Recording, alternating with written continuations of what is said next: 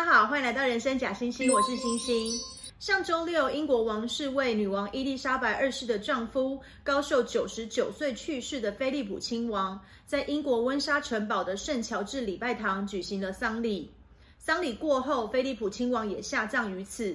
由此可见，温莎城堡对于英国王室的重要性。今天就和大家一起来聊聊这个无论从历史意义或是参观的可看性都非常值得了解一下，去英国一定不能错过的温莎城堡。温莎城堡是现今世界上还有人居住最古老也是最大的城堡。城堡的历史就相当于英国的王室历史，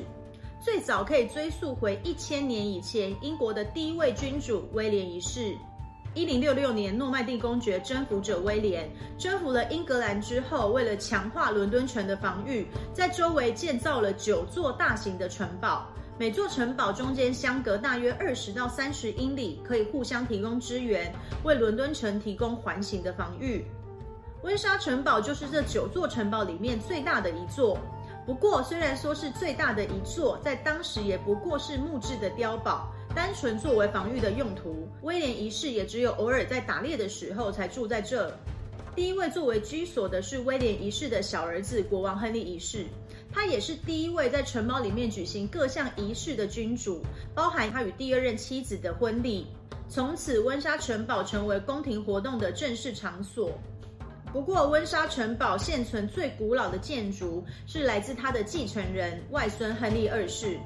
一五四年，亨利二世继位之后，开始以石头筑起的护城墙取代了原先的木质栅栏。在温莎城堡正中央的小山丘上，有一个很明显的地标——圆塔 （Round Tower），也是在他统治期间所建，是防守城堡的最后要塞。如果你在去参观的时候，圆塔上面的旗帜悬挂着的是英国皇家的狮子旗，就代表女王现在正在堡内。如果上面挂着的是英国国旗，就代表女王不在家哦。十三世纪，亨利三世继位之后，强化了城堡的防御机制，并陆续将城堡内部改造成为更适宜居住的地方。一三二七年，温莎城堡迎来了一位重要的人物——国王爱德华三世。爱德华三世因为在温莎城堡出生长大，所以又被称作温莎的爱德华。他花费了五万英镑，相当于今天的五千万英镑。为温莎城堡制定了一个长达二十四年的改建计划，中央的圆塔被重建，还新造了一个巨大的城门——诺曼门，在当时可以称作是中世纪最雄伟的建筑。虽然这个重建计划到他去世都还没有完成，但是已经大致底定了温莎城堡的轮廓。爱德华三世还制定了英国王室的最高荣誉勋章——嘉德骑士团勋章，用来表彰对英国或是国军有贡献的人。骑士团的成员只有英国国君威尔斯亲王和最多最多二十四名的骑士。直到今天，一年一度的授勋仪式仍是在温莎城堡的圣乔治礼拜堂举行。一四七五年，爱德华四世在位时开始重建圣乔治礼拜堂，一直到一五二八年，亨利八世在位时才完成了这座令人叹为观止的中世纪哥德式建筑。豪华的圣乔治礼拜堂的建成，也象征了英格兰的政局已经稳定。城堡的建设呢，从防御工事逐渐转变为装饰导向。如同开头所提到的，圣乔治礼拜堂是英国王室自己家族里面很重要的礼拜堂，大多与继位比较没有关系的王室成员婚礼会在这里举行。比如说最近很有话题的哈利王子与梅根的婚礼就是在这举行。不过他的哥哥威廉王子因为是王室未来的继承人，他与凯特王妃的婚礼就是在国家等级的西敏寺大教堂举行。但是王位继承第一顺位的查尔斯王子与卡蜜拉的婚礼，因为比较不受英国人民的赞成，而且卡蜜拉婚后也不会受封为王妃，他们的婚礼就是低调的在圣乔治礼拜堂举行的。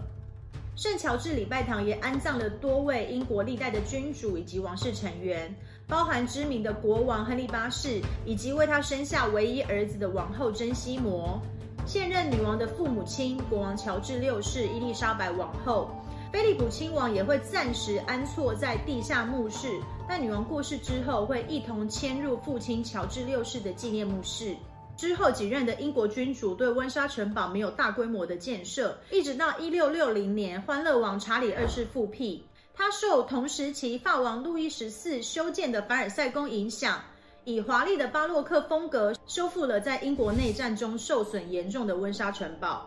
而且跟凡尔赛宫一样，它也修筑了一条通往雄伟城堡的康庄大道，积极恢复王室的昔日荣光。为了展现亲民，他也首度开放温莎城堡给民众参观，让大家可以一窥王室的生活。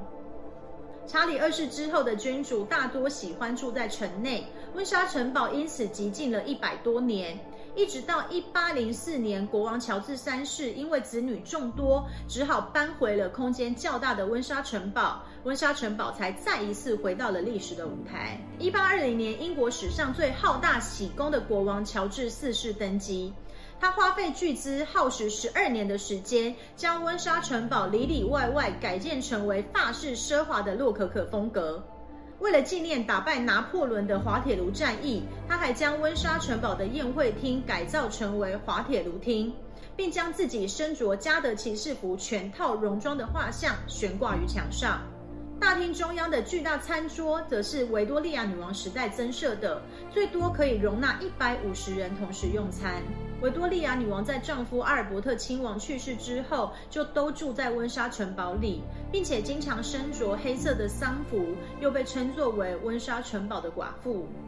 一九一四年，第一次世界大战爆发，英德为对立国，英国国内反德声浪高涨。当时的国王乔治五世也被卷进了风波，因为自从他的祖母维多利亚女王嫁给了阿尔伯特亲王之后，英国王朝就承继了来自德国阿尔伯特亲王的萨克森科堡哥达王朝。堂堂的英国王室竟然使用了德国王朝的名称，这让当时连德国小猎犬都不愿意养的英国人民怎么能接受？在几经考量之下，历史悠久的王室象征温莎城堡的名字被选中。国王乔治五世将英国王朝的名称以及王室私人的姓氏都改为温莎，温莎一词也从此要上了世界的版面。二战期间，温莎城堡重新回到了皇家堡垒的角色。为了躲避伦敦大轰炸，国王乔治六世的两个女儿，也就是现在的女王伊丽莎白和她的妹妹，迁居至温莎城堡。而国王乔治六世和王后伊丽莎白为了稳定民心，依然对外宣称居住在白金汉宫，每天也现身于伦敦。等到晚上，再悄悄地回到温莎城堡与女儿们相聚。可能因为这样的渊源，伊丽莎白女王曾说，白金汉宫更像是她的办公室，而温莎城堡是她真正的家。一九九二年，温莎城堡发生了非常严重的火灾。火势延烧了十五个小时，有超过一百个房间被烧毁，高达温莎城堡总面积的百分之二十。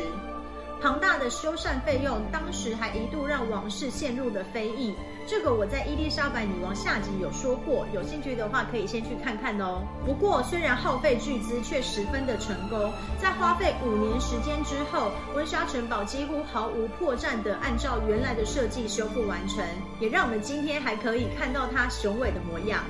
温莎城堡可以说是英国王室最重要的宫廷场所，无论从公开仪式到私人居所。菲利普亲王生前曾说：“我过世了之后，不需要盛大的丧礼，只要把我放在 Land Rover 上面，直接送回温莎城堡就好。”这个他最喜爱的家，也是他落叶归根的地方。最后和大家分享一个跟温莎城堡有关的小彩蛋，大家应该都有听过温莎公爵吧？就是现在英国女王的爸爸的哥哥。爱美人不爱江山的国王爱德华八世，他为了迎娶离过婚的华丽丝辛普森夫人，不惜放弃了英国国王的王位。但是英国从来没有君主退位的潜力，所以大家不知道他退位之后该怎么称呼他，只好为他创建了一个封号——温莎公爵。他就是第一位使用这个封号的人，也非常有可能会是最后一位。温莎城堡的故事就到这里结束了。如果你觉得今天的内容还不错，别忘了订阅《人生假惺惺》。我们下次再见，拜拜。